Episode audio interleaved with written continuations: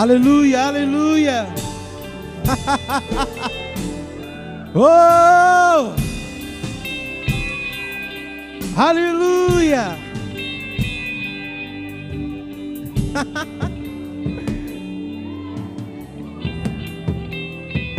Eu quero ler algo para você aqui. Livro de Hebreus, capítulo 10,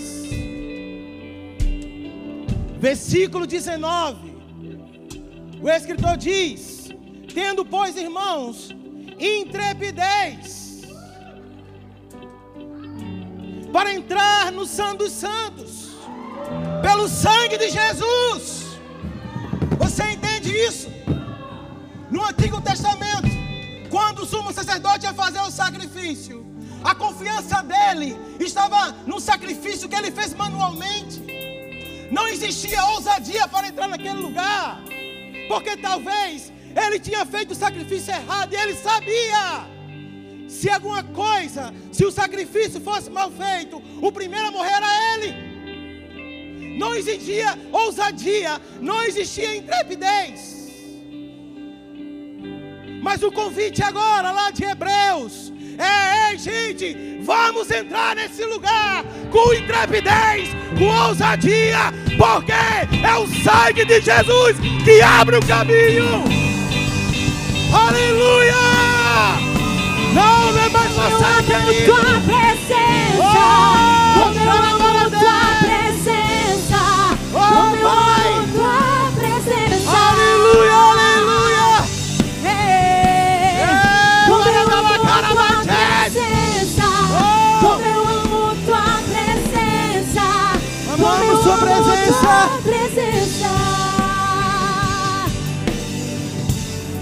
O que é entrar com ousadia? Entrar com ousadia é tá tudo contrário. Tá tudo difícil. Eu não estou sentindo nada. A tristeza bateu na minha porta, mas não é isso que, que me vai fazer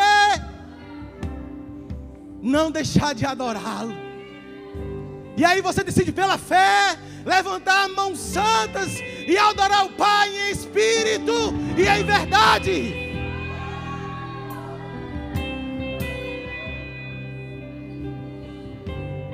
Sabe de uma coisa?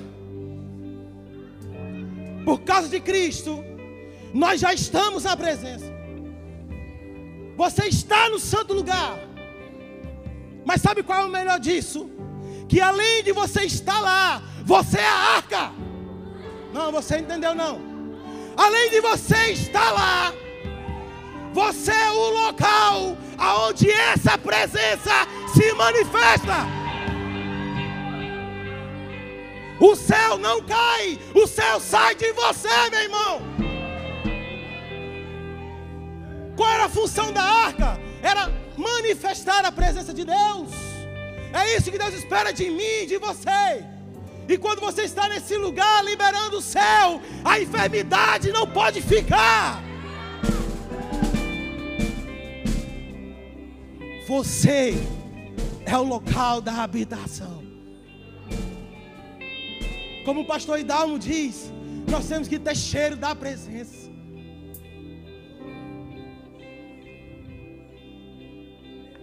Levantar as mãos. Começar a dizer, Pai, eu amo Sua presença. Eu te adoro em espírito em verdade. Você é o meu Pai.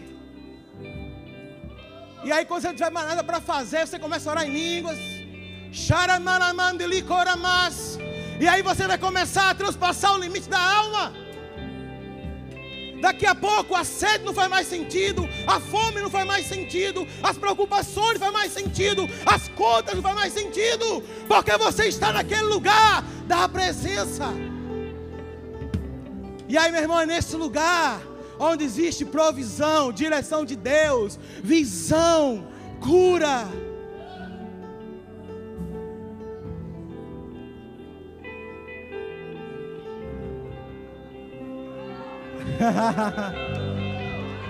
Você é arca, você é arca, você é arca, você é arca, é você agora. Rastere banjoko kovamamas. É você. Deus flui através da sua vida. Ele opera através da sua mão. Ele cria através da sua boca. Porque você é a arca. É em você que está a presença. Perto de você o enfermo tem que ser curado. Perto de você a pobreza tem que sair. Aonde você está tem que ter provisão. Aonde você está tem que ter mover do Espírito. Aonde você está tem que ter unção. Aonde você está tem que ter a palavra saindo da sua boca, querido. Porque você tem a presença. Uou!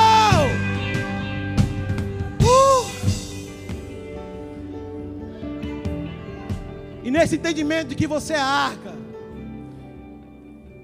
de que Deus conta com você, eu queria que você procurasse alguém e você orasse por ela.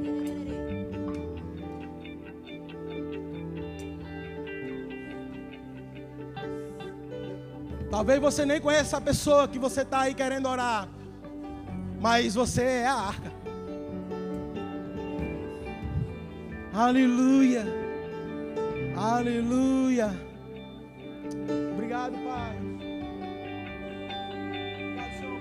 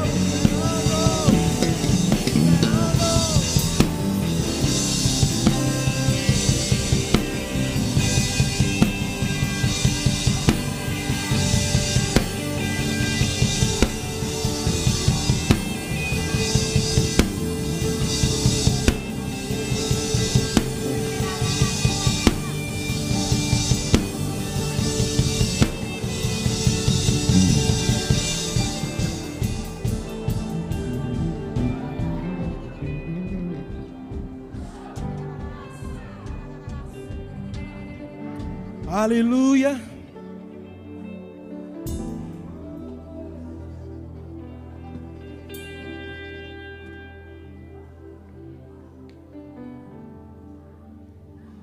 Deixa eu me recompor aqui.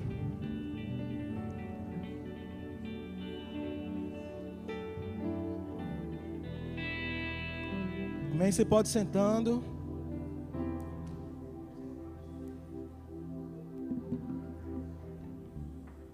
Aleluia.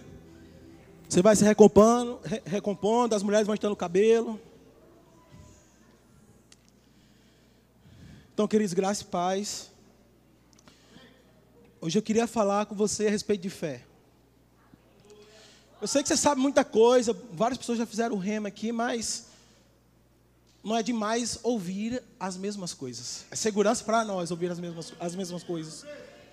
E eu queria falar com você a respeito de fé. Sabe, irmãos, a fé é algo muito importante para o Evangelho.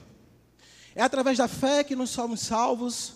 É através da fé que nós recebemos a graça de Deus. Amém? A fé é essa resposta à graça de Deus. Deus fez e eu recebo.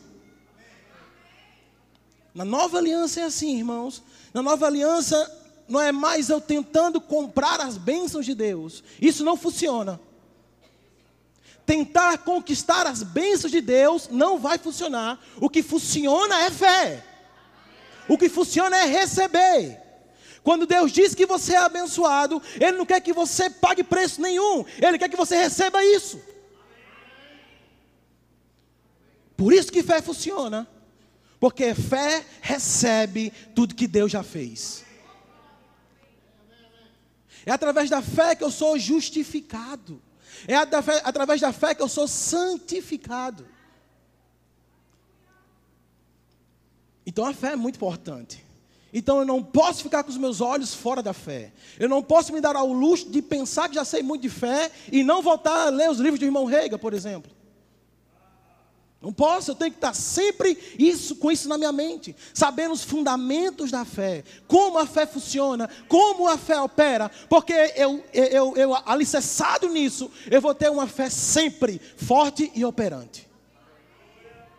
Você está comigo? A Bíblia diz, Jesus falando sobre dois fundamentos. Um homem construiu na areia e o outro construiu na rocha, e quando chega as tribulações, aquele que construiu na rocha, a casa dele vai embora, mas aqui, na, na areia, mas aquele que construiu a casa na rocha permanece. E o que é a rocha? É a prática da palavra. Pessoas, elas não praticam a palavra. O que é isso? Construir a casa na areia. E quando chega a tribulação, aí querem construir no meio da dificuldade. Não, prudência é construir antes. Prudência é praticar antes. Prudência é ofertar antes, declarar antes, crer antes. Porque quando chegar no tempo do vendaval, você está, vai estar firme. Eu pratiquei a palavra. É o que Derek Walker fala. Você precisa aprender a surpreender a sua necessidade. Como eu faço isso? Com uma vida de, de plantação. Você vem plantando, plantando, plantando. Quando surge a, a, a, a, necessidade, você já tem uma colheita pronta para aquilo. A prática da palavra. Eu quero que você abra comigo lá em Marcos 11. Você já sabe o versículo. Versículo 22.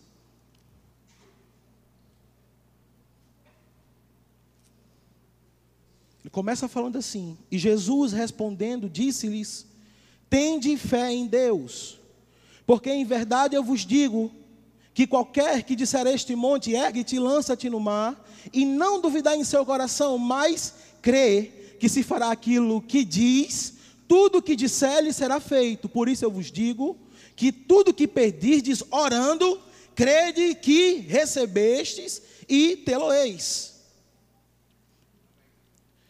Eu quero começar destacando aqui o começo desse versículo. A primeira coisa que Jesus fala quando Pedro diz: Olha, aquela figueira que você amaldiçoou secou. Ou seja, aquilo que você disse aconteceu. A primeira coisa que Jesus diz é: tende fé em Deus. Ou seja, essa é a prerrogativa para que tudo aquilo que ele ensina depois funcione. Jesus disse: Olha, primeiro, Tende fé em Deus. Depois você pode falar e depois você pode crer. Mas antes de tudo, eu preciso ter fé em Deus. Hebreus 6:1 fala que fé em Deus é o fundamento, é a base da doutrina de Cristo. É a primeira coisa que você tem que aprender, é ter fé em Deus.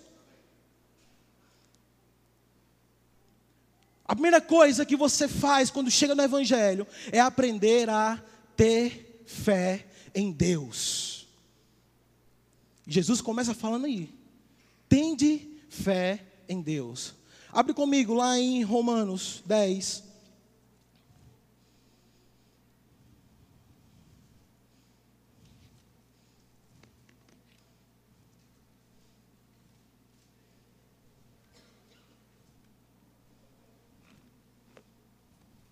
Versículo 17.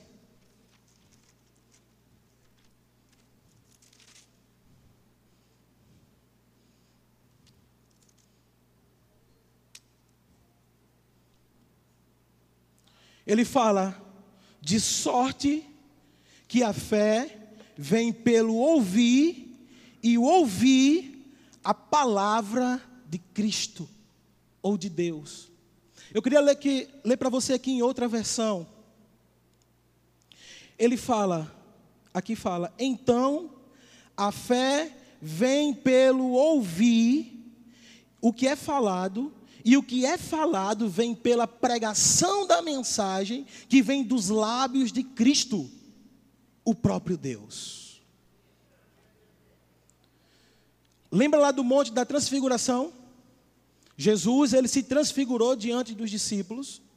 E aí a Bíblia diz que apareceu Moisés e Elias, e Jesus estava lá. E Pedro falou: Olha, vamos fazer uma cabana, um para cada um. E uma voz veio do alto e disse: Presta atenção, este é o meu filho amado, a ele ouvi. O que significa era que já tinha passado o tempo dos profetas, já tinha passado a revelação agora da, de Moisés, e a nova revelação que iria vir para aquele povo era através dos lábios de Jesus. Quando a Bíblia fala que a vela vem pelo ouvir e ouvir a palavra de Cristo, está dizendo que eu preciso ouvir a revelação da palavra de Deus. Eu não posso ouvir qualquer coisa. Eu preciso ouvir o Cristo revelado. Porque, irmãos, quando a gente está lá na sala de aula do Rema, quando a gente vai para uma aula demonstrativa, o nosso coração fica fervendo. Porque você está ouvindo o Cristo revelado. A, minha, a, a, fé em Deus, ela está baseada na revelação do caráter de Deus.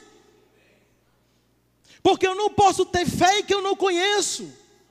Eu não posso ter fé se eu penso que Deus, uma hora é bom, uma hora é mal. Não, porque fé é convicção, fé é certeza. Como vou ter certeza em um Deus que eu não sei como Ele é? Mas quando mais eu ouço da palavra revelada, mais eu tenho certeza do caráter e a minha fé começa a ser fundamentada. Você está comigo? Não podemos desviar da revelação da palavra, irmãos. Temos que apegar com força nisso e permanecer. Aleluia. Cadê meu celular? Está aqui. Sabe, irmãos, e eu lendo isso, o Senhor falou para mim: nem tudo que reluz é ouro, nem tudo que brilha é anjo, e nem tudo que eu leio nas redes sociais é palavra de Deus. Por mais que use os versículos, não revela o caráter do meu Pai. Então tem que estar atento. Porque se eu começo a ouvir coisas que não revelam o caráter de Deus, eu começo a minar a minha fé, eu começo a colocar em jogo a minha fé, eu começo a colocar em jogo o que eu creio, eu começo a colocar em jogo o que eu falo. E aí as coisas não acontecem. Mas a culpa está em Deus? De modo nenhum, como diz Paulo. O problema é que eu saí da revelação da palavra. Então, antes de eu crer, antes de eu falar, eu preciso ouvir a revelação da palavra. Sabe que às vezes tem pessoas que passam por dificuldade financeira e diz, rapaz, estou passando por dificuldade financeira, eu não sei como fazer. Aqui está a resposta. Vai ouvir sobre prosperidade. Fica escutando, escutando, escutando. Uma hora você vai crer nisso. E você vai confessar com a sua boca e a situação vai mudar. Mas muitas vezes passamos por problemas financeiros e fazemos tudo, menos aquilo que a palavra diz, que é ouvir a palavra para a fé ser gerada. Amém. Então a fé, a, a, a fé em Deus é a fé no caráter, na revelação de quem Deus é. E quando eu entendo isso, quando eu estou praticando isso, eu venho para o segundo passo que é crer. Diga crer. Abra aí comigo em Hebreus 11.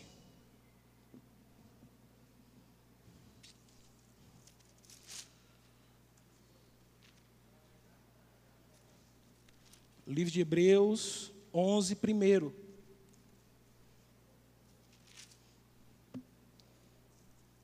Deixa marcado Marcos 11, 23, que a gente vai voltar para lá já já. Então ele fala assim: ora, a fé é o firme fundamento das coisas que se espera e a prova das coisas que não se veem. Outras passagens dizem: a fé é a convicção. A fé é uma convicção. A fé é crer. Ou seja, quando eu estou ouvindo, lembra que Paulo fala que tiveram pessoas que não receberam, não frutificaram, porque eles ouviram a mensagem, mas não misturou a fé. Eles ouviram, mas não creram. Então você precisa, além de ouvir a palavra revelada, você precisa crer na palavra revelada. Além de ouvir, eu tenho que crer que aquilo é verdade.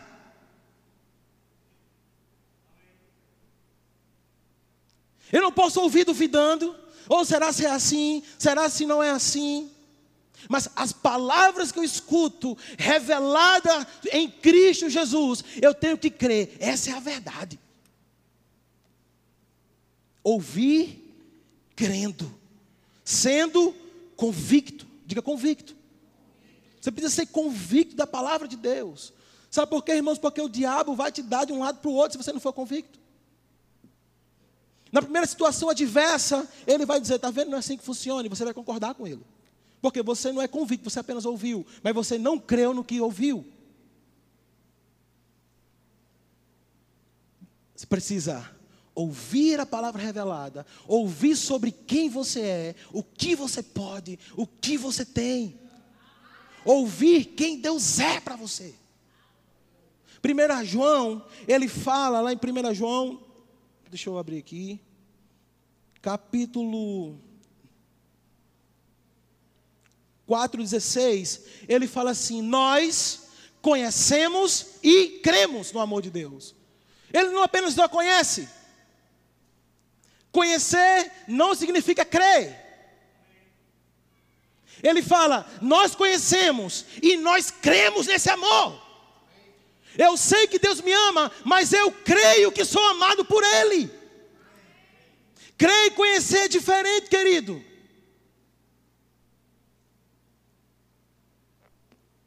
Vou te deixar convicto disso. Vai lá comigo em João, é, Lucas 25.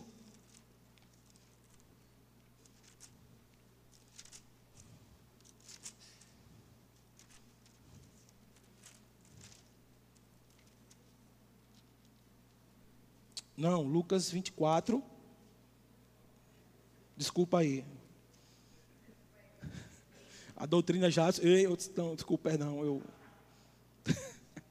4, 25. Ou oh, 24, 25. Não, eu quero ler a partir do 16. Mas os olhos deles estavam como que fechados, para que não conhecesse. Fala dos dois discípulos no caminho de Emaús. E respondendo um, cujo nome era Cleopas, disse: És tu só peregrino em Jerusalém e não sabes as coisas que nela têm sucedido nestes dias? Ele lhes perguntou quais coisas? E ele lhes disse: Disseram, as que diziam respeito de Jesus, o Nazareno, que foi um profeta poderoso em obras e palavras diante de Deus e de todo o povo. E como os principais dos sacerdotes e os nossos príncipes o entregaram à condenação da morte e o crucificaram.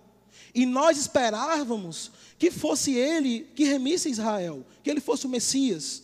Mas agora, com tudo isso, e já hoje o terceiro dia desde que essas coisas aconteceram, é verdade que também algumas mulheres dentre nós nos maravilharam, as quais de madrugada foram ao sepulcro e não achando o seu corpo, voltaram dizendo que tinham visto uma visão de anjos que, diz, que dizem que ele vive. E alguns dos que estavam conosco foram ao sepulcro e acharam e acharam ser assim como as mulheres haviam dito, porém não viram. E Jesus disse: Nécios e tardios de coração para crer. Presta atenção. Eles conheciam da história. Eles conheciam que ia vir o Messias, que ia, que ia morrer, que ia ser poderoso em obra. O problema que eles, que eles tinham não era o conhecimento, era não crer que Jesus era o Messias. Porque conhecer não é crer. Você está comigo? Conhecer não é crer. Você precisa crer na palavra de Deus. Essa é a verdade sobre mim. Às vezes eu vejo pessoas crentes postando signos. Eu sou assim, aí bota lá áreas, é, é, assim, temperamental, não sei o quê. Não é isso que te define. O que te define é a palavra.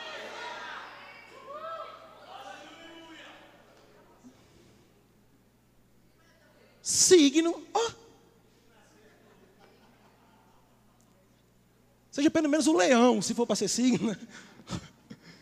Sabe, irmãos, e pessoas que. Não, eu creio na palavra, mas vive pelos signos. Não, é a palavra que define quem você é. Não, esse, esse, essa semana vai ser mal, porque o meu ascendente é escorpião. Ai, que conversa é essa, irmão? Pelo amor de Deus. A minha Bíblia diz que bondade e misericórdia me seguirão todos os dias. E eu creio nisso. Então, crer, ouvir crendo. Rapaz, isso é a verdade. Isso é a verdade. Isso é a verdade. Amém?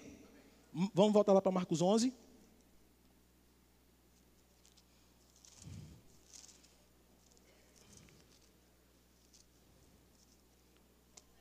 Vinte e três. Tende fé em Deus. Pronto, sua fé já está firmada em Deus, você já entendeu que você precisa crer na palavra revelada através de Cristo Jesus. Agora vai funcionar. Porque, em verdade eu vos digo, que qualquer um que disser a este monte, qualquer um que tem fé em Deus, porque a prerrogativa é: tem fé em Deus. Qualquer um que tem fé em Deus, dizer, diga dizer, nós vimos que eu preciso crer na palavra de Deus. Mas Jesus disse que a boca fala o que está cheio o coração. Então, se eu estou cheio da palavra de Deus, se eu estou crendo na palavra de Deus, o que sai da minha boca é a palavra. Não é incredulidade. Se incredulidade sai da minha boca, é porque está no meu coração.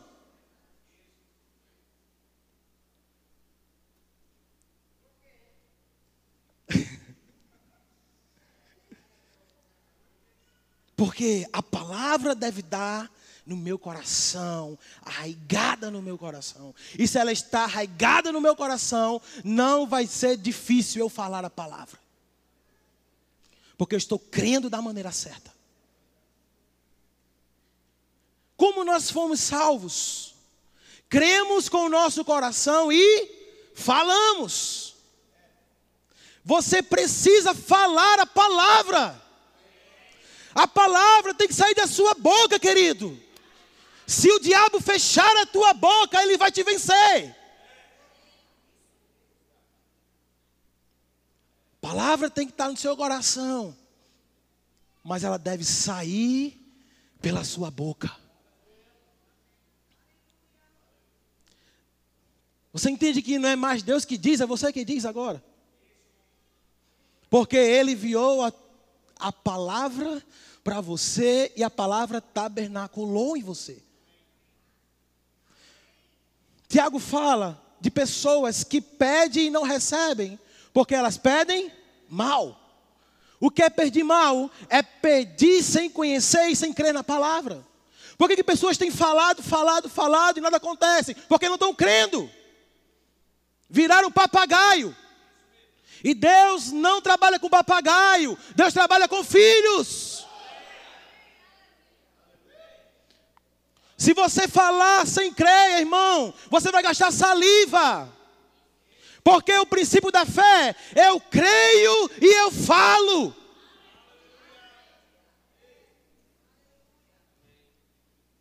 Eu preciso crer. E eu preciso falar crendo. Na continuidade, Jesus disse: Que disser a este monte, 23, ergue-te e lança-te no mar, e não duvidar no seu coração, mas crer que se fará aquilo que. Outra coisa importante. Além de eu crer e falar, eu tenho que crer no que eu digo.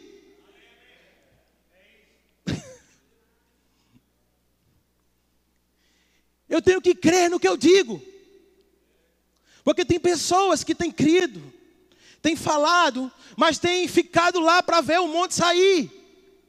Como é que vai sair esse monte? Meu Deus do céu, ai Maria, como é que vai sair? Não, essa não é fé. Fé é sai e vai para o mar. E crê no que eu disse. Porque não me interessa como o monte vai sair. Ele vai ter que sair de lá. Eu não sei se ele vai ter que criar perna, se vai ser escavadeira que vai tirar. Eu não sei. Mas que ele vai ter que sair, ele vai ter que sair. Porque eu criei e falei. Você está comigo? Diga, eu preciso crer no que eu digo. Por quê? Porque não é palavra minha. É a palavra de Deus na minha boca. Que é pedir mal, irmãos, é pedir fora da vontade de Deus. E como é que eu peço fora da vontade de Deus? Quando eu não conheço a vontade de Deus. Fé só funciona aonde a vontade de Deus é conhecida. A sua fé está limitada a isso. Até onde você conhece a palavra revelada, é até ali que a fé funciona. Aleluia. Crê naquilo que você diz. Eu lembro quando a gente se mudou para cá, e aí eu participei aqui da construção, né? Não sei muito fazer não, mas eu estava aqui. E aí eu disse, pastor, quando é que vai ser a inauguração? Ele disse, hoje. Eu disse, hoje? Mas eu fiquei sabendo que ele tinha dito, ele tinha dito isso antes de sair do outro prédio. Eu olhei para a Cintia e falei, rapaz, hoje não vai dar não. Meu irmão tinha muita coisa para fazer. Eu saí de casa para casa, eram umas quatro horas, e ainda tinha coisa para fazer. Eu vou confessar aqui. A minha expectativa era chegar aqui e a notícia, rapaz, vai, vai dar para ter culto, não, porque não terminou, não. Naturalmente falando. Irmão, quando eu cheguei naquela porta, e eu vi, eu digo, meu amigo, nunca mais eu duvido desse homem. Porque o pastor creu no que disse.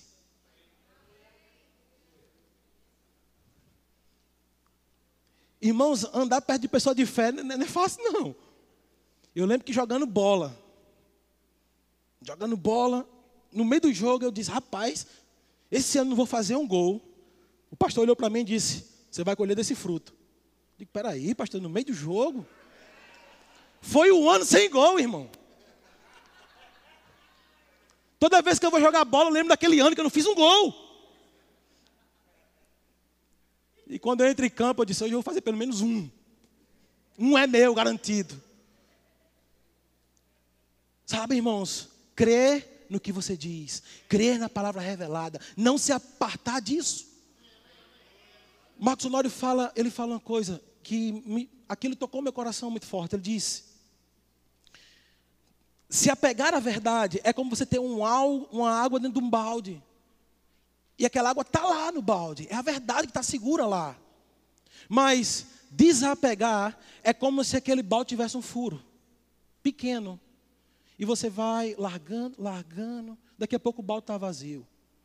Daqui a pouco você está longe da palavra revelada. E ele fala assim: ele começa a perguntar, né? Quantas matérias tem no rema? Aí o pessoal diz: 24.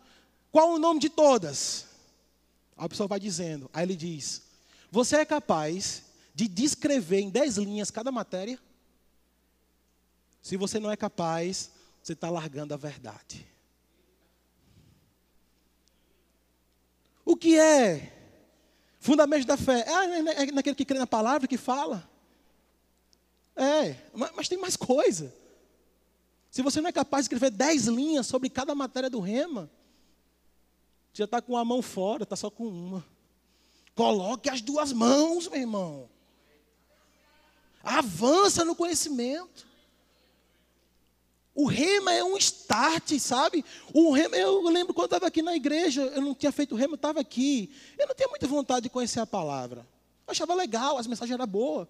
Mas, irmão, quando eu conheci o rema, o rema foi como um acelerador, foi como uma impulsão para cima no conhecimento de Deus. E hoje eu não canso de conhecer. Eu não me abuso de ouvir as mesmas coisas. Ouvir a palavra revelada. Amém? Mas vamos voltar para cá so, falar sobre fé. Outra coisa bem importante a respeito de fé é o agir. Diga, agir. Se eu creio, eu falo, e se eu falo, eu faço. Eu tenho uma ação. Agora, o que é importante saber é que essa ação, ela é de origem do crer e do falar. Não é da força do meu braço. Porque tem pessoas fazendo muita coisa, mas não creem, não falam e tem cansaço. É peso, é obras da carne. É legalismo. É tentar conquistar uma bênção de Deus. E fé não é isso. Fé, Deus me abençoou, eu recebo e agora eu ajo como abençoado, ainda que eu não tenha. É a ação correspondente àquilo que eu estou crendo, àquilo que Deus disse. Se Deus disse que o Rema vai ter 400 alunos, e eu creio e eu falo, eu tenho que começar a agir. Como é que eu acho? Rapaz, tem que comprar, tem que comprar é, mais pasta. Ei, veja aí. Se nós, vamos supor, o ano passado foi 200, olha aí quanto é o preço de 400 crachás. Faça orçamento para 400. Mas eu não tenho nem 100. Mas Deus disse, e eu creio nisso. Não são as circunstâncias que ditam, irmãos. Quem dita sou eu pelo que eu creio.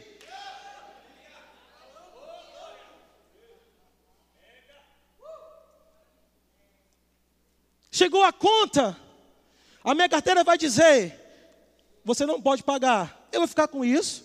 Não, você vai ter que encher, porque eu tenho que pagar.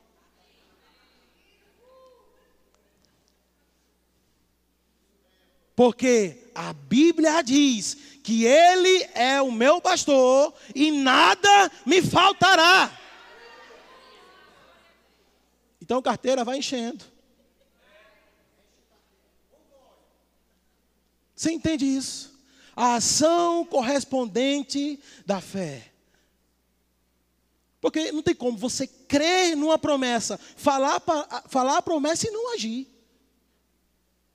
É como uma mulher grávida. Nana. Vai dizer para Nana que ela não é mãe? Eu não estou vendo o menino, o menino está aqui dentro. Eu não estou crendo à toa, não, tem um menino aqui dentro. Agora pergunta se ela, já, se ela vai comprar o berço depois que o menino nascer. Não. Atitudes antes. A fé é do mesmo jeito. Amém?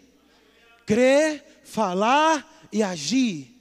O irmão Reagan diz no livro que quando ele assim que se levantou, depois de 16 anos, acamados, ele se levantou e ele foi para a escola. Com 45 quilos, eu acho. 45? 45. Pronto. Chegou na escola, irmão, no primeiro dia. Passou o primeiro, o segundo, o diretor chamou ele. Só olha, Reagan, deixa eu falar uma coisa para tu. Eu estou com medo de você aqui na escola. Porque você pode morrer a qualquer momento. O diretor falou para ele isso. E ele fala no livro, de fato eu poderia morrer a qualquer momento. Aí o diretor fala, não é melhor você ficar em casa. Né? O seu estado bem maguinho, saiu agora. E o Morrega disse: Olha, deixa eu falar uma coisa. Eu não estou fazendo, eu não vim aqui na minha própria força. Eu vim porque eu creio que eu sou curado. Uau! Ação correspondente. Agora você imagina o povo que ficou vendo, da turma dele, ele indo todo dia para a escola, e cada dia que ele ia, ele engordava.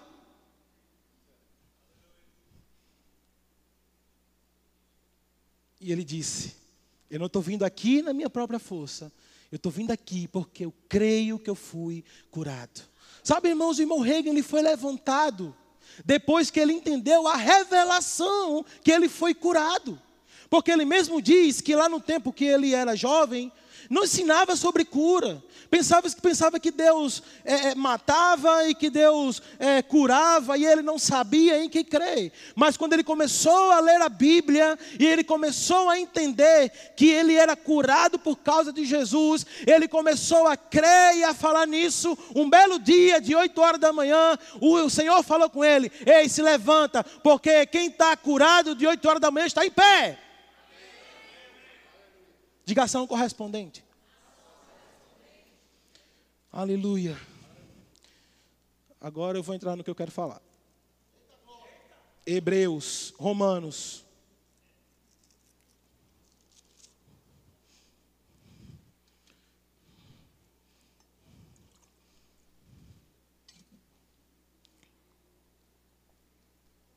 Capítulo 4. Versículo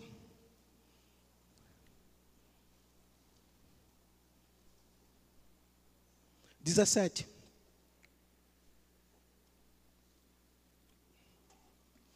Aí fala da história de Abraão.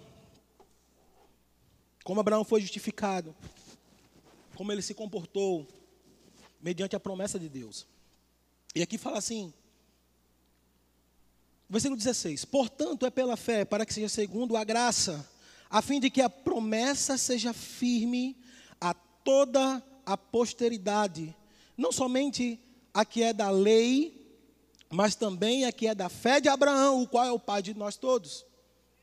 Como está escrito, por meio de muitas, por pai de muitas nações te constituí, perante aquele que no qual creu, a saber, o Deus que vivifica os mortos e chama as coisas que não existem como se já fossem. Preste atenção nisso. Deus chama as coisas que não existem como se já fossem. Ele não chama a desexistência aquilo que existe. Não, ele chama a existência aquilo que não existe. A fé não vai negar o fato. A fé ela vai crer além do fato. A, crer, a fé é crer numa expectativa diferente do natural. Por exemplo, alguém que está doente, a, a, a, expectativa dele é morrer, mas a fé consegue crer numa expectativa diferente. Qual é? Ele tem que ser curado.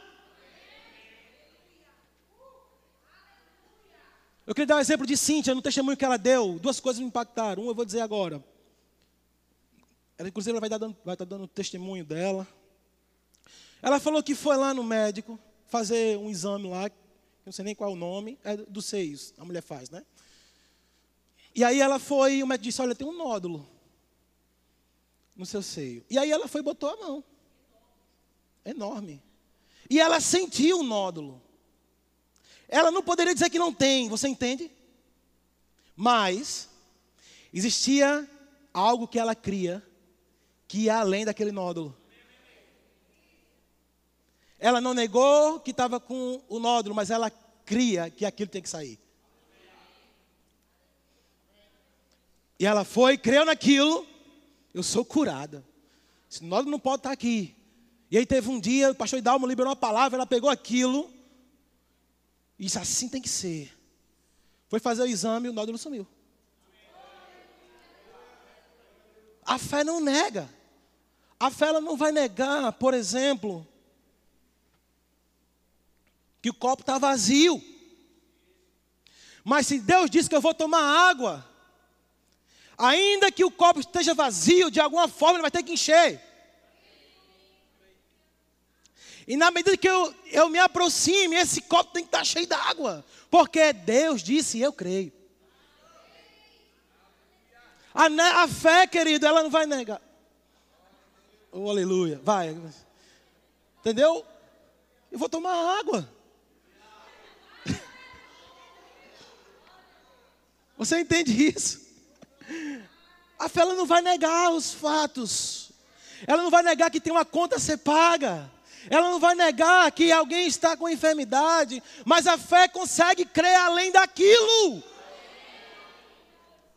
A fé ela consegue dizer: você está enfermo, mas eu declaro, você é curado. Diga: a fé não nega os fatos, a fé muda os fatos. Dezoito. Aí ele diz: o qual em esperança creu contra a esperança, que seria feito pai de muitas nações, conforme o que fora dito, assim será a tua descendência. E não enfraqueceu na fé, nem atentou para o seu corpo, próprio corpo mortal, amortecido, nem tampouco para o amortecimento de Sara do ventre de Sara, e não duvidou da promessa de Deus por incredulidade, mas foi fortificado na fé, dando glória a Deus. E estando convicto, ele estava convicto, estando certíssimo de que aquele que tinha prometido era poderoso para fazer. Outra coisa que eu queria destacar aqui. Abraão em esperança, creu contra a esperança. Que doido isso. Maluquice. E eu quero falar sobre esperança agora. Abraão tinha uma esperança que era diferente da esperança. Não, deixa deixa eu arrumar isso aqui. Naturalmente, naturalmente, a idade dele, o corpo de Sara, a esperança natural era o quê? Tem condições não, menino. Vai ter filho não. Essa era a esperança natural. Mas existia uma esperança superior. Em que Abraão se agarrou e disse: Eu vou ser. Abraão, ele convicto dessa esperança que ia ser pai de multidões, ele subjugou a esperança natural de que não seria.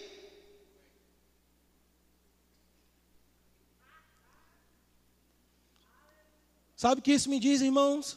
Que eu sou próspero, próspero menos, mesmo sem dinheiro no bolso. Ainda que o povo diga, você não tem condição, existe uma palavra liberada sobre mim que diz, você pode. E você crê contra todo mundo que diz ao contrário, porque você tem uma esperança. Que esperança era essa? Era aquilo que Deus disse: você vai ser pai de multidões. Diga aí, esperança. Você precisa ter uma esperança. Amém. Hebreus 11.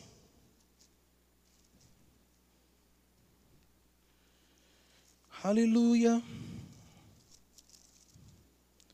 Hebreus.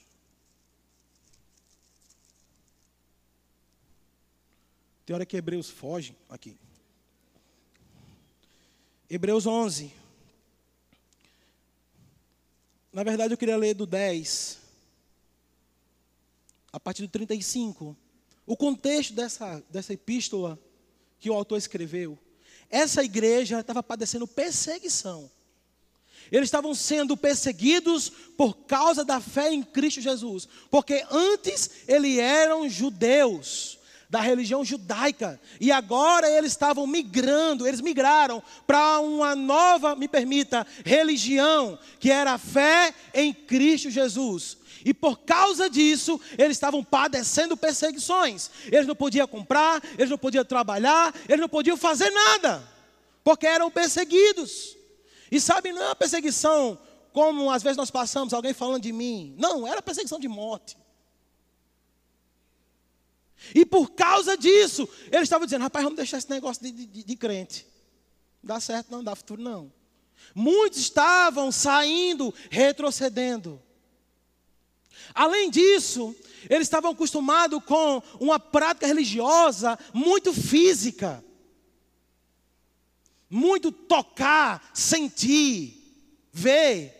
E agora eles estavam numa nova, me permita, me permita novamente, religião que não tinha que ver nada, não tinha que sentir nada, mas tinha que crer no que não se via. E era muita loucura para eles. E eles estavam abrindo mão disso.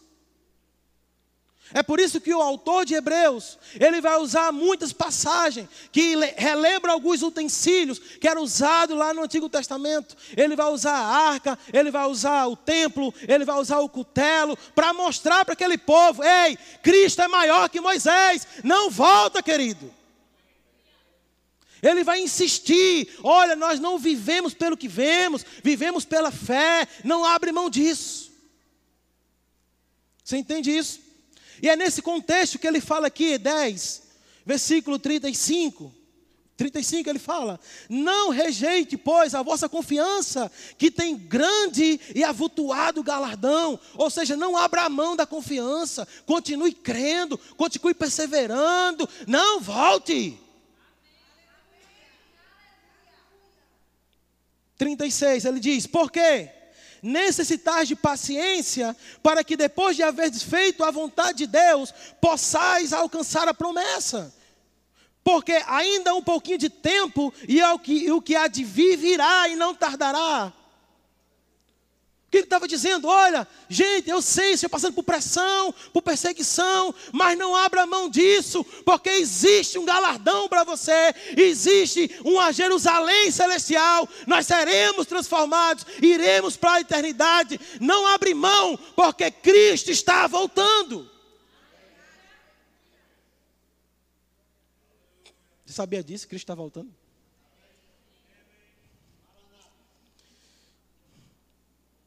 E 38, ele fala: Mas, em vez de abrir mão, em vez de desistir, em vez de chutar o balde, o pau da barraca, jogar tudo para cima, mas o justo viverá pela fé.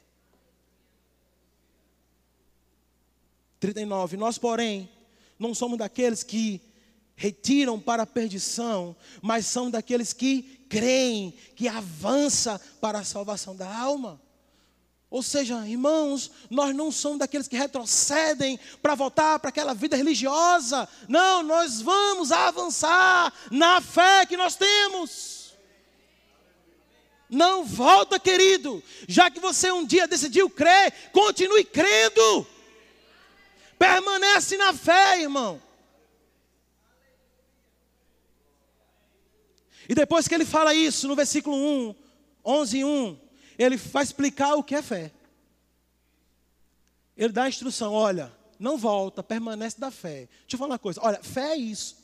Agora que ele passou um monte de capítulo falando que, era, que tem que viver da fé, ele vai explicar o que é fé em, em, no versículo 1 de Hebreus 11. Ele diz: ora, a fé é o firme fundamento das coisas que se esperam e a prova das coisas que não se veem. Por que, que ele disse isso? Por que ele definiu isso? Porque eles viu, ele viu que os antigos alcançou a promessa desse jeito. Ele observou como os antigos viviam, conseguiam a, a, conquistar as promessas e disse: Olha, a fé é isso. Eu queria ler para você aqui em outras versões, de Hebreus 11.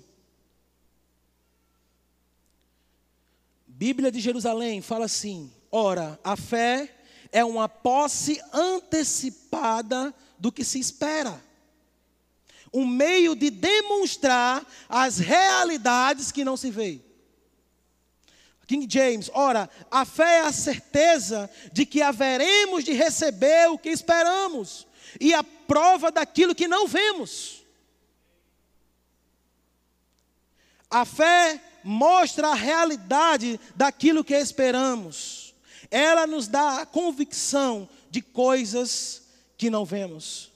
Na Bíblia ampliada, a versão em inglês, diz: agora a fé é a garantia a Escritura, a confirmação das coisas esperadas, divinamente garantidas, e a convicção das coisas não vistas, com a convicção da realidade. A fé compreende fatos que não são revelados aos sentidos físicos. Primeiro, perceba que existe uma ligação entre fé e esperança. Mas sabe, essa esperança não é uma esperança mental, partida de uma, de uma ideia humana, é uma esperança que é trazida pela palavra de Deus.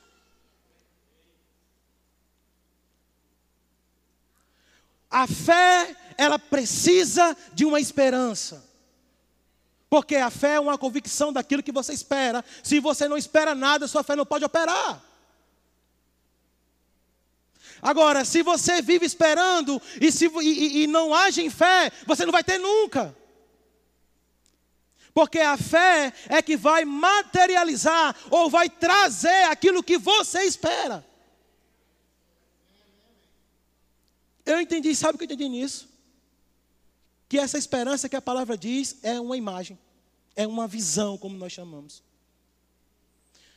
Como é que Abraão creu em esperança contra a esperança? Porque Deus disse: Ó, oh, tu vai ser pai de multidões.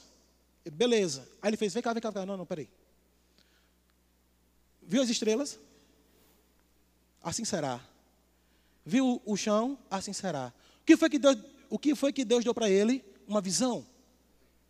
Em cima daquilo que Deus disse para ele, Deus deu para ele uma visão, uma esperança. Ao ponto que, quando as coisas apertavam para ele duvidar, ele olhava para aquela imagem e disse: Assim será. Ou seja, você além da fé, precisa ter uma visão. Você tem que se ver naquilo que Deus já disse para você, irmão. Você tem que ver de acordo com aquilo que a palavra diz. Eu queria dar um exemplo aqui. Pastor David e Pastor Marcelo. Departamento de teatro, por favor.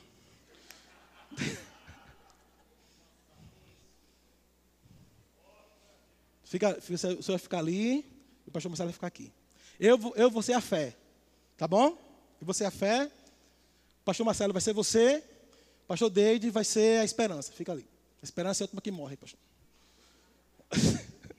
Você vai ser o, o pessoal. Você é esse daqui. Vamos supor que Deus disse, pastor Marcelo, você é próspero. Tá bom? pastor Marcelo creu que é próspero. Começou a falar. Mas, olha para lá, por favor. Mas o que acontece? Quando as circunstâncias chegar, Rapaz, não tem condições não. Tu é próspero o quê? Olha o que está acontecendo. O que é isso? Uma pessoa que tem fé, mas não tem esperança. Não tem visão.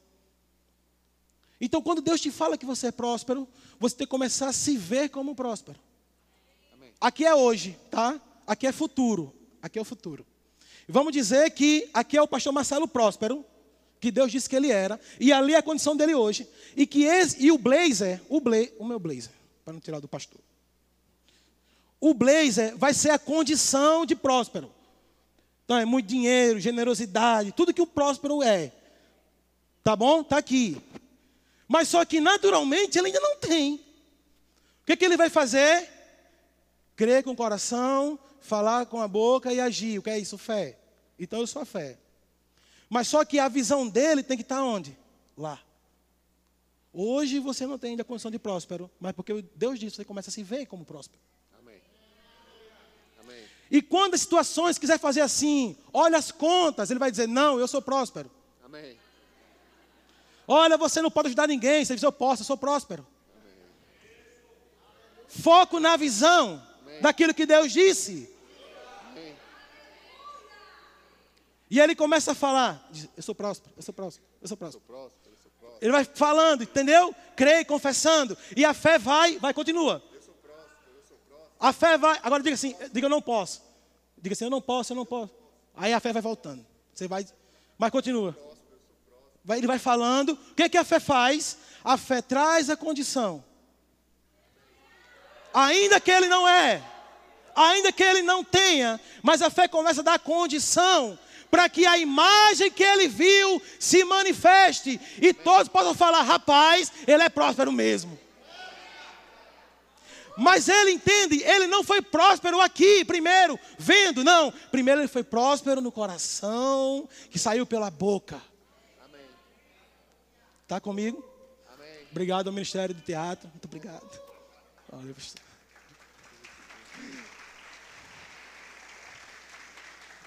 Você entende isso? A fé, ela vai trazer aquilo que eu estou vendo para agora. Amém. Eu creio, irmão, que eu, eu creio, eu sei disso. Eu vou fazer uma viagem missionária e vou estabelecer uma igreja em um país. Mas eu não estou lá ainda mas eu tenho um desenho pronto. Porque eu vivo como se já estivesse lá. O que você precisa é se ver como Deus diz. O primeiro a crer naquilo que Deus te disse é você. Eu não tenho obrigação de crer por você, não. Eu não tenho obrigação de crer no que você diz, não. Você que é obrigado a crer naquilo que Deus te disse. Ainda que as pessoas digam que não vai acontecer, mas você tem uma visão de você mesmo. Não adianta, eu sou isso. Diga uma visão. Para terminar, o louvor pode subir. Deixa eu tomar mais água aqui. 11, fica aí 11. Eu quero ler aqui algumas passagens que vai mostrar isso para você. Versículo 7, Hebreus 11. Pela fé, Noé, divinamente avisado das coisas que ainda não se via. Ele foi avisado de coisas que ainda não estavam acontecendo, que ia acontecer no futuro. O que foi que Deus deu para ele? Uma visão. Temeu e para a salvação da sua família preparou uma arca pelo qual condenou o mundo e foi feito herdeiro da justiça. Você acha que Noé não cansou não de fazer arca, não? Ou ele estava todo dia, eita glória, vamos lá fazer arca, pega madeira. Ele bateu o cansaço. Mas sabe de uma coisa? Quando eu olhava para aquela multidão de água descendo, é melhor fazer arca, meu irmão. A visão.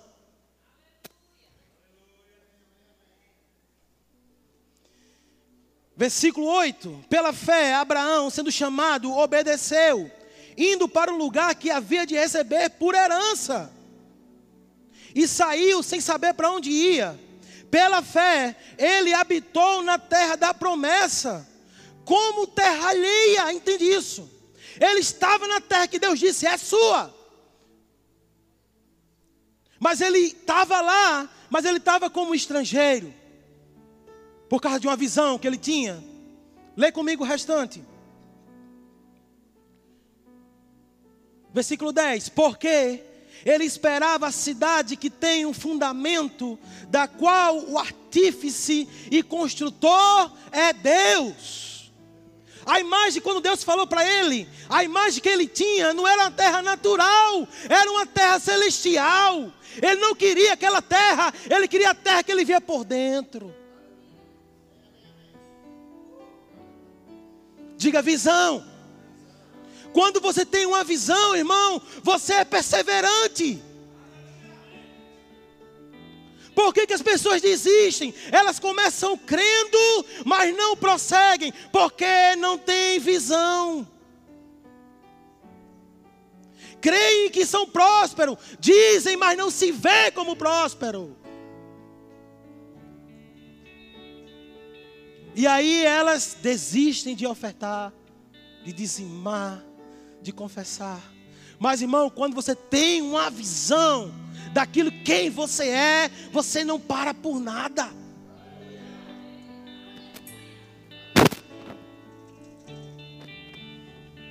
A fé é crer na visão. É um anjo. A fé é crer na visão, irmão. Quando você tem uma visão, você não vai desistir, você não vai parar. Ainda que todo mundo diga, não é de Deus, mas você tem uma visão e sabe, é de Deus. Porque, querido, entenda uma coisa: não são as coisas que determinam se algo é de Deus ou não. O que determina se algo é de Deus ou não é se Ele disse ou não. Eu tenho que estar convicto.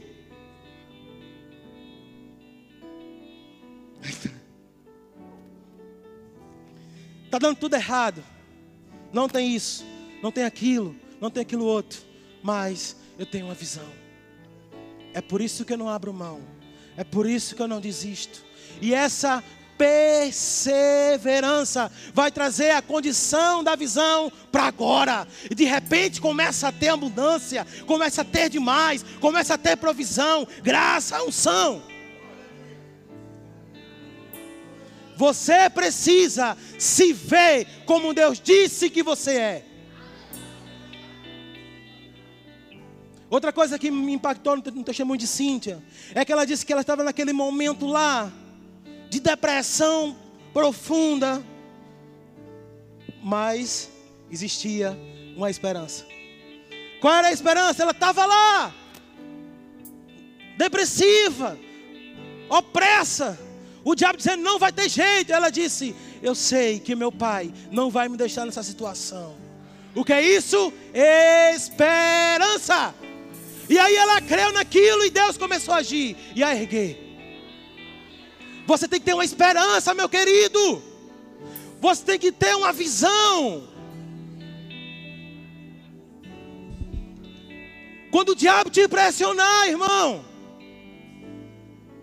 a visão vai fortalecer para que você creia e fale. Não vai ser assim, diabo, porque não é essa a visão que eu tenho. A visão é essa, a visão é essa, a visão é essa, e eu não vou retroceder. Você não vai parar, querido.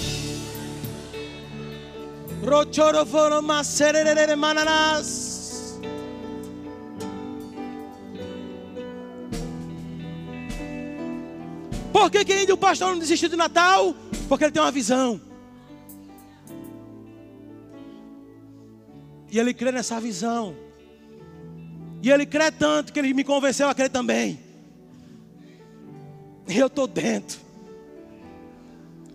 Eu só me canso quando eu ver a visão dele ser cumprida. Eu não posso, irmão Cada um de nós aqui tem uma visão ministerial de um negócio. Mas nós, como corpo de Cristo, existe uma visão para a igreja. E a responsabilidade de fazer ela acontecer é sua. É minha. Eu não posso ser covarde e ser membro da igreja, deixar o pastor crendo sozinho, confessando sozinho. Não, não, eu preciso crer junto, confessar junto, batalhar junto, perseverar junto. Porque nós somos igreja, não somos uma empresa.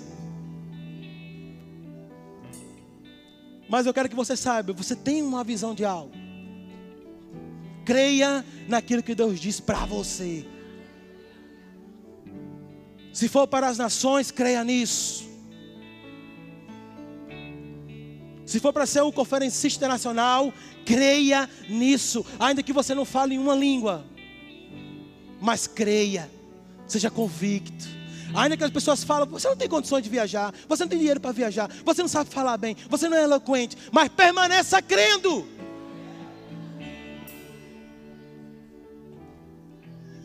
Eu queria que você ficasse de pé. Eu queria terminar com uma música. Essa música que falou, que foi cantada no louvor, ela me levantou por dentro, para fé, para crer. E ela fala: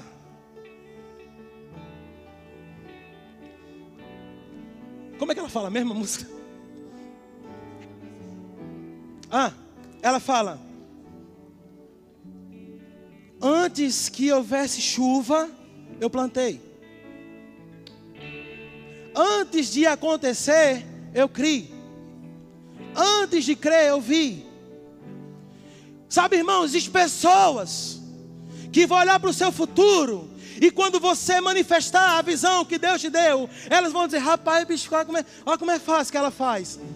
Não, querido, teve atrás uma vida de fé, uma vida de crer, uma vida de plantar. Teve toda uma história de prática da fé. Você teve que confessar em momentos difíceis. Você teve que crer contra o impossível. Você teve que ouvir a palavra. Você teve que acreditar na visão que você tem. Existe toda uma vida por trás que as pessoas não veem. Eu aprendi uma coisa, irmão: ninguém surge do nada. Existe um princípio que nós precisamos entender. Que princípio é esse? Aquilo que você faz no secreto é manifestado em público. Se você não faz nada no secreto, você não vai ter nada para manifestar em público. Mas se você tem uma vida no secreto, ninguém vem do nada. Teve uma vida de decidir, Pai, eu creio na tua palavra. Tudo está falando para mim. Não, não, não, não dizime não. Mas eu decido dizimar, Senhor. É o que as pessoas falam de preço pago. E essa música, quando eu escuto ela, ela me levanta em fé para permanecer crendo na visão que Deus me deu. Eu queria que você cantasse essa música. Mas só que a gente não vai cantar lenta, não. Nós vamos celebrar agora.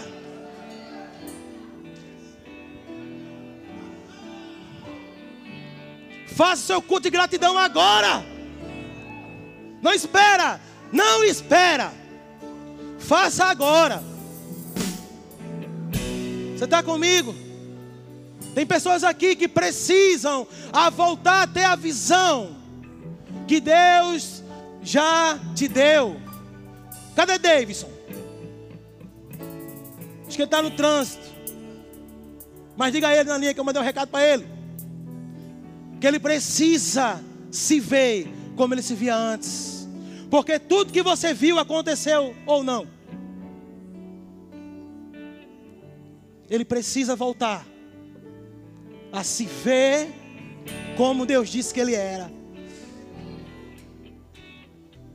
O diabo não pode mais tampar os olhos dele para essa visão que Deus deu.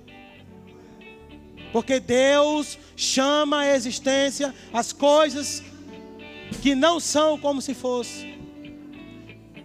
E se Deus diz que Ele é, por mais que as coisas naturais digam que Ele não é, Ele tem que permanecer crendo na visão que Ele deu. Assim como você creu. como você confessou. Quando as pessoas falaram, não vai dar certo, nunca vai dar, nunca vai dar certo, não vai ter mais jeito, é você mesmo. Você precisa se ver como Deus disse que você é. O diabo tem focado isso, essa visão, que Deus já disse que você era, e por causa disso você tem tomado decisões, e tem agido na sua força. Mas, meu irmão, é hora de voltar a se ver como Deus diz que você é. É tempo de voltar lá para aquele tempo onde você cria e confessava o que você via.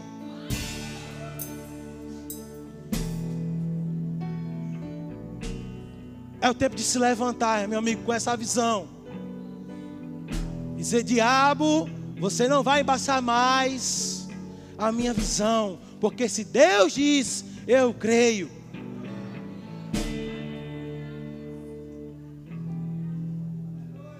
Você não foi chamado para trabalhar para ninguém, meu irmão. Você foi chamado para dar emprego.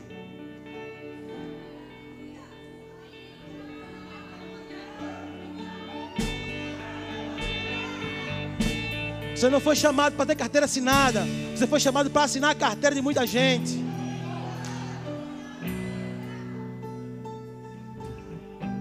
Não, não, não fica com aquilo que as situações estão te mostrando. Você é o que é por dentro. É tempo de se levantar com a fé e a ousadia que você teve quando Deus disse que você seria o que você é. Não deixe o diabo roubar a tua visão. Porque como você se vê, você será. Aleluia. Aleluia. Vamos celebrar. Tu também, vice Miguel. Se liga, vice, fica ligado. Não tapa a visão não, se veja também. Existem coisas no passado que Deus te mostrou fazendo e você desistiu porque o diabo te convenceu que você não era capaz.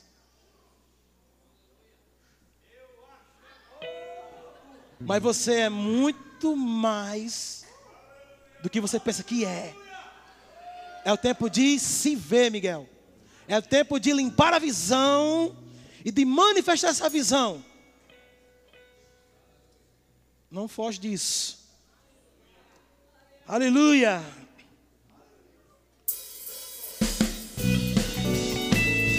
Oh, aleluia.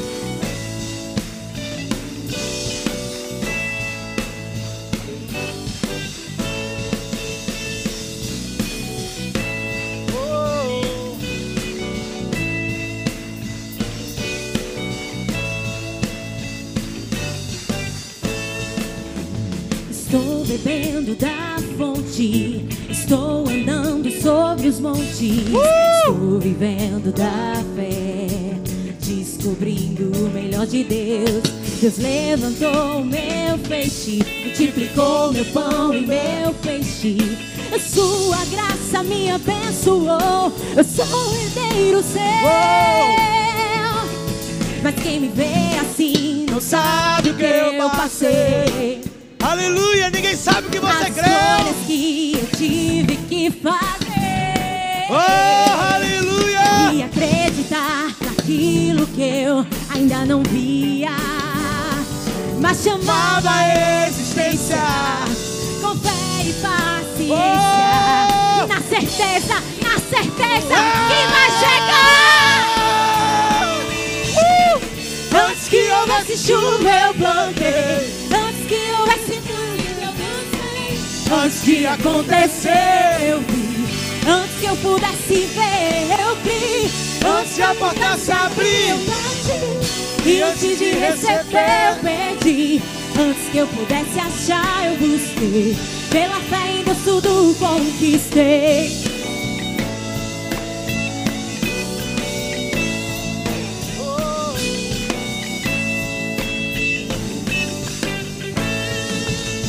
Estou bebendo da fonte, estou andando sobre os montes, estou vivendo da fé, descobrindo o melhor de Deus.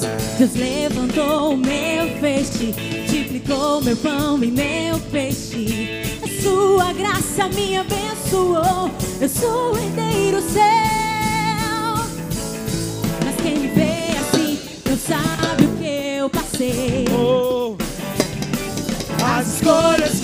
Que eu tive que. Você escolheu crer. E acreditar naquilo que eu ainda não via. Aleluia! Mas chamava a existência com fé e paciência. Na certeza que vai chegar. Ei! Antes que houvesse chuva eu plantei De acontecer eu vi. Antes que eu pudesse ver eu vi. Antes da porta se abrir eu bati E antes de receber eu pedi Antes que eu pudesse achar eu busquei. Pela fé ainda tudo conquistei. Antes que houvesse chuva eu plantei. Uou! de acontecer eu vi! Antes que eu pudesse ver Aleluia! Você creu! Você creu! Você foi de encontro à incredulidade! Vai acontecer, querido! Vai acontecer! Vai acontecer! Vai acontecer! Vai acontecer! Vai acontecer! Oh! Antes que houvesse chuva eu plantei Antes que houvesse música eu dancei de acontecer eu vi. Antes que eu pudesse ver eu vi. Antes da porta se abrir eu bati E antes de receber eu pedi Antes que eu pudesse achar eu busquei. Pela fé ainda tudo conquistei